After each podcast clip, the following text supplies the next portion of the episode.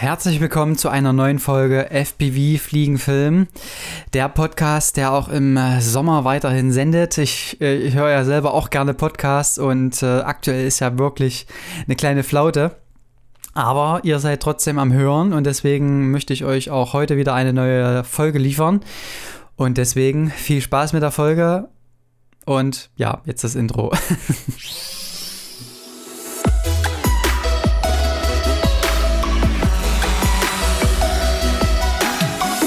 Ja, also herzlich willkommen. Es ist natürlich wirklich jetzt gerade Sommer und irgendwie haben irgendwie alle großen Podcaster ihre, ihre Podcast-Aufnahmetätigkeiten erstmal beiseite gelegt, um in der Sonne zu chillen oder irgendwie sowas. Aber ich möchte jetzt gerade die Zeit dafür nutzen, dass ihr dann trotzdem versorgt seid. Äh, ich merke es ja selber, wenn ich jetzt gerade neue Folgen anklicke bei Spotify und irgendwie äh, machen da keine Folgen, also gibt es da irgendwie keine neuen Folgen, die weitergehen. Äh, aber okay, äh, deswegen versuche ich jetzt hier trotzdem dran zu bleiben und damit ihr auch im Sommer hin äh, weiter solche Informationen rund ums Drohnefliegen bekommt. Und heute geht es so ein bisschen, was die Woche wiederum lief. Also ähm, für alle, die es nicht wissen, ich bin ja auch am Videoschnitt beziehungsweise auch ja ganz normal die Postproduktion zugange und da habe ich zum Beispiel eine kleine Kooperation mit dem Toni Unterdörfel. Ich weiß nicht, ob ihr den auch schon mal gesehen habt. Bei Instagram habe ich schon das ein oder andere Mal verlinkt. Und mit ihm habe ich quasi ja äh, einen Deal, dass ich seine Trainingsleistung oder seine, seine Coachingleistung bekomme und er kriegt dann von mir quasi alles rund um Videoschnitt für seine Social Media Kanäle damit wir da uns gegenseitig quasi unterstützen können. Und das war dann auch diese Woche wieder der Fall. Ich habe ein, äh, ein Reel geschnitten, ein, ein Instagram-Reel beispielsweise. Und ja, dann, dann, das läuft eigentlich immer ganz gut ab. Also er schickt mir dann seinen sein O-Ton. Also es sind meistens so Reels, wo er darüber spricht mit einem mit einem Text und ich schneide dann quasi die Videos zusammen, die wir auch schon mal zusammen gedreht haben. Und ähm, da versuche ich auch immer wieder neue Videos reinzubauen, damit er einfach auch für seine Community immer mal wieder neue Ansätze hat und auch neue Bilder und, und Videos. Ja, das ist eigentlich eine ganz schöne Sache. Und ich glaube, wenn ihr da jetzt so ein bisschen dran überlegt, auch mal sportmäßig was zu machen, könnt ihr ihn gerne auch mal anschreiben. Toni Unterdörfel das ist auf jeden Fall ein guter Ansprechpartner für, für natürliche Bewegung und auch für, ja, für, für Sport, der irgendwo auch draußen stattfindet und unabhängig von Fitnessstudios ist. Das, was mir besonders gut gefällt.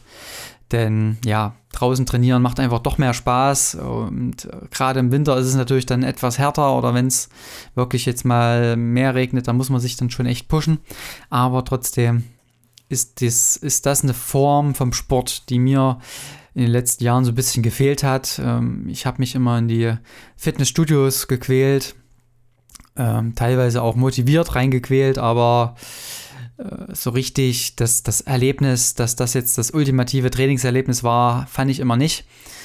Und da muss ich sagen, habe ich jetzt das Training mit ihm doch deutlich anders gestaltet und dadurch äh, gefällt es mir einfach besser. Ne? Und da hat man auch öfters die Motivation, dann auch selbst zu sagen, ja, das tut mir, tut mir gut und da, dann mache ich das Ganze auch. Ja, also so viel dazu, was jetzt, sage ich mal, auch Kooperation angeht, in Richtung, ja, mit anderen äh, Gewerken, sage ich jetzt mal. Ja, was lief dann sonst noch? Wir haben also Wieland und ich haben erste Erfahrungen im, im, rechten, im echten Livestream-Game gemacht mit FPV-Drohnen und auch mit normalen, konventionellen Drohnen. Äh, und zwar gab es eine Veranstaltung von Breaking Beats und dort haben wir das erste Mal probiert, FPV-Drohnen mit in einen Livestream reinzubinden. Ähm, mehr oder weniger gut, sage ich jetzt mal. Man muss da ja so ein bisschen realistisch bleiben. Also es hat gut funktioniert, auch ähm, ohne jetzt direkte Stabilisierung, weil es natürlich Indoor war. Und äh, Wieland ist zum Beispiel mit dem kleinen Sinne, Sinnewoop reingeflogen, also was heißt reingeflogen? Er ist indoor geflogen, äh, den langen Gang entlang und hat dann so ein bisschen das DJ-Set so gefilmt. Also Breaking Beats war eine DJ-Veranstaltung, wo quasi verschiedene lokale DJs über Twitch und äh, Facebook Livestream, äh, gelivestreamt haben. Äh, jetzt ist natürlich die Frage, ist das jetzt noch zeitgemäß wieder nach Corona? Aber trotzdem waren einige Zuschauer mit drin und von daher würde ich sagen, das hat schon Sinn gemacht. Und ja, die große Herausforderung war natürlich dann, oder die große Frage, ähm, wie bindet man das ein?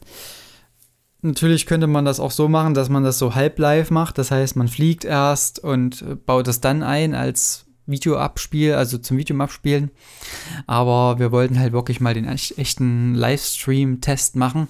Und wir haben dazu einen Smart Controller mit dazu genommen, der ja von der DJI V1 Brille äh, das Signal aufnimmt und auch von der V2 Brille, von beiden. Und dieses Signal kann man dann wiederum per HDMI out an die Regie reingeben. Ne? Kleiner Nachteil bei so einer Geschichte ist dann, dass natürlich das DJI-Logo im Bild mit drin ist. Das heißt, im besten Falle filmt man hier oder nimmt man das ganze Bild 4 zu 3 auf. Da hat man schon mal links und rechts ähm, ein paar schwarze Balken. Und wenn man dann noch in den Livestream das Bild noch reinzoomt, dann kann man das auch so ähm, anordnen, dass das DJI-Symbol auf jeden Fall nicht mehr dabei ist. Und so haben wir das dann auch gemacht. Und ich fand auch trotzdem, dass das Bild wirklich gut mithalten konnte. Also ich meine, klar, das ist jetzt kein Bild mit extremer Tiefenunschärfe oder irgendwie einer besonderen ja, Objektivschärfe oder wie auch immer man das nennen mag. Aber trotzdem ist es eine besondere Perspektive. Ich kann es mir vor allen Dingen auch vorstellen, so Bild im Bild, wenn man vielleicht ja ähm, eine Szene hat, die in der in, in, in einer, in einer Close-Up ist und dann äh, Bild im Bild kommt nochmal so ein weitwinkliges ja, eine weitwinklige Totale dazu. Vielleicht irgendwie so. Oder halt auch wirklich auch als ganzes Bild, so so wie wir es gemacht haben. Und, und ja, jetzt, jetzt ist natürlich die Frage, was ist dann der nächste Step? Ähm, wir haben natürlich auch äh, die Mavic 2 R2S getestet.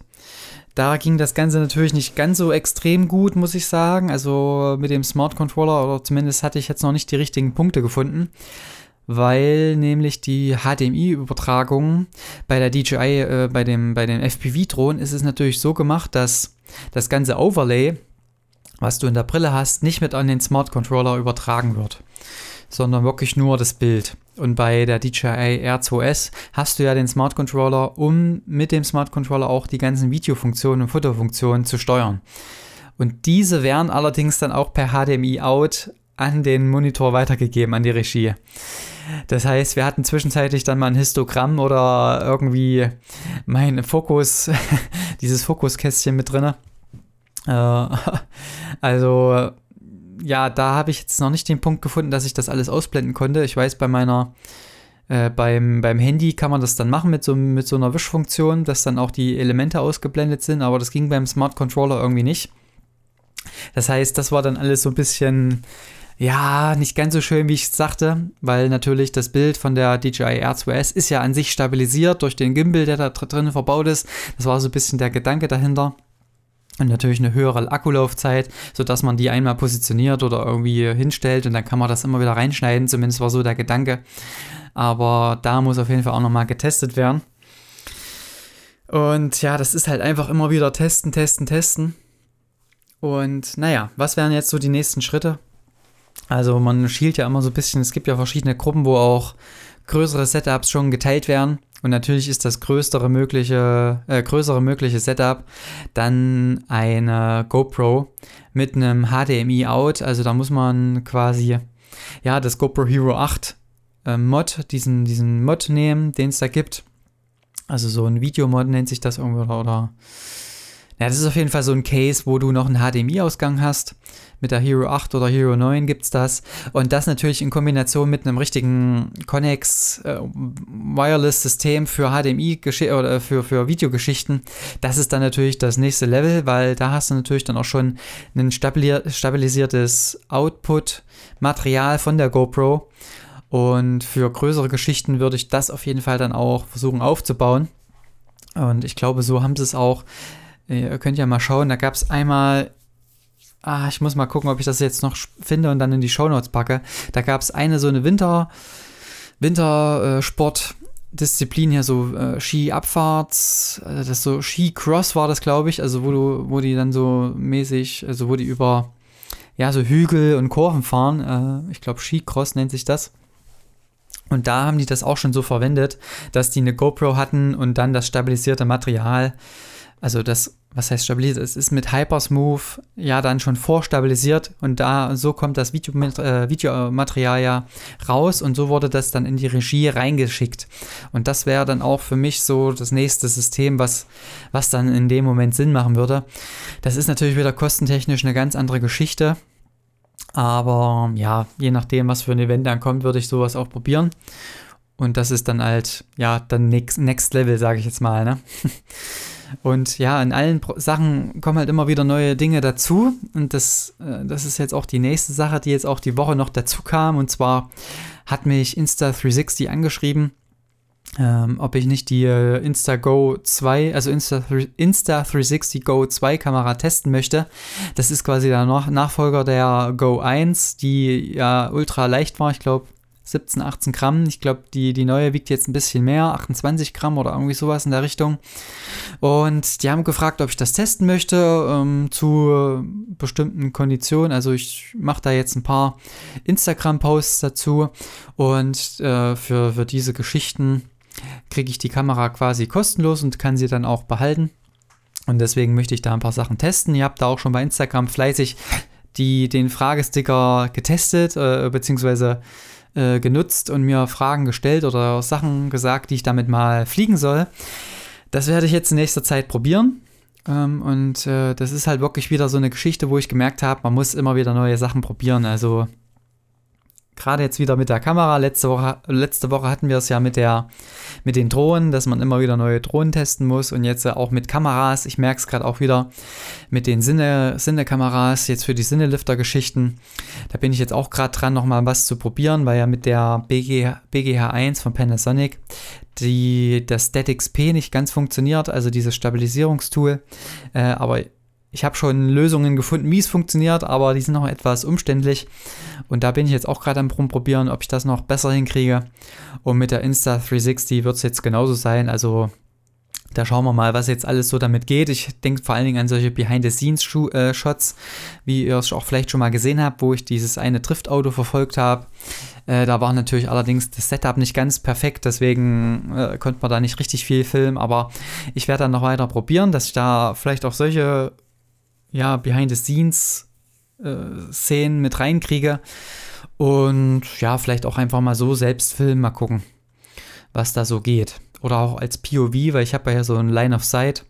Setup, wo ich nur auf Sicht fliege. Und da könnte ich mir das vorne an die Brust montieren und könnte da so ein bisschen die Fernbedienung mit reinblenden lassen. Ja, solche Geschichten. Und halt eure Fragen natürlich beantworten, ganz klar. Da waren einige schöne Sachen dabei. Mal gucken, was da so geht. Ne? Ansonsten, ja, was steht jetzt noch weiterhin an wieder? Ähm, muss ich kurz selber überlegen. Ich glaube, nächste Woche bleibt es weiterhin erstmal noch ein bisschen ruhiger. Und dann kommt noch mal ein Auftrag, ja, in einer Indoor-Halle mit dem Sinnelifter. Aber das ist noch alles noch, äh, noch nicht ganz spruchreif.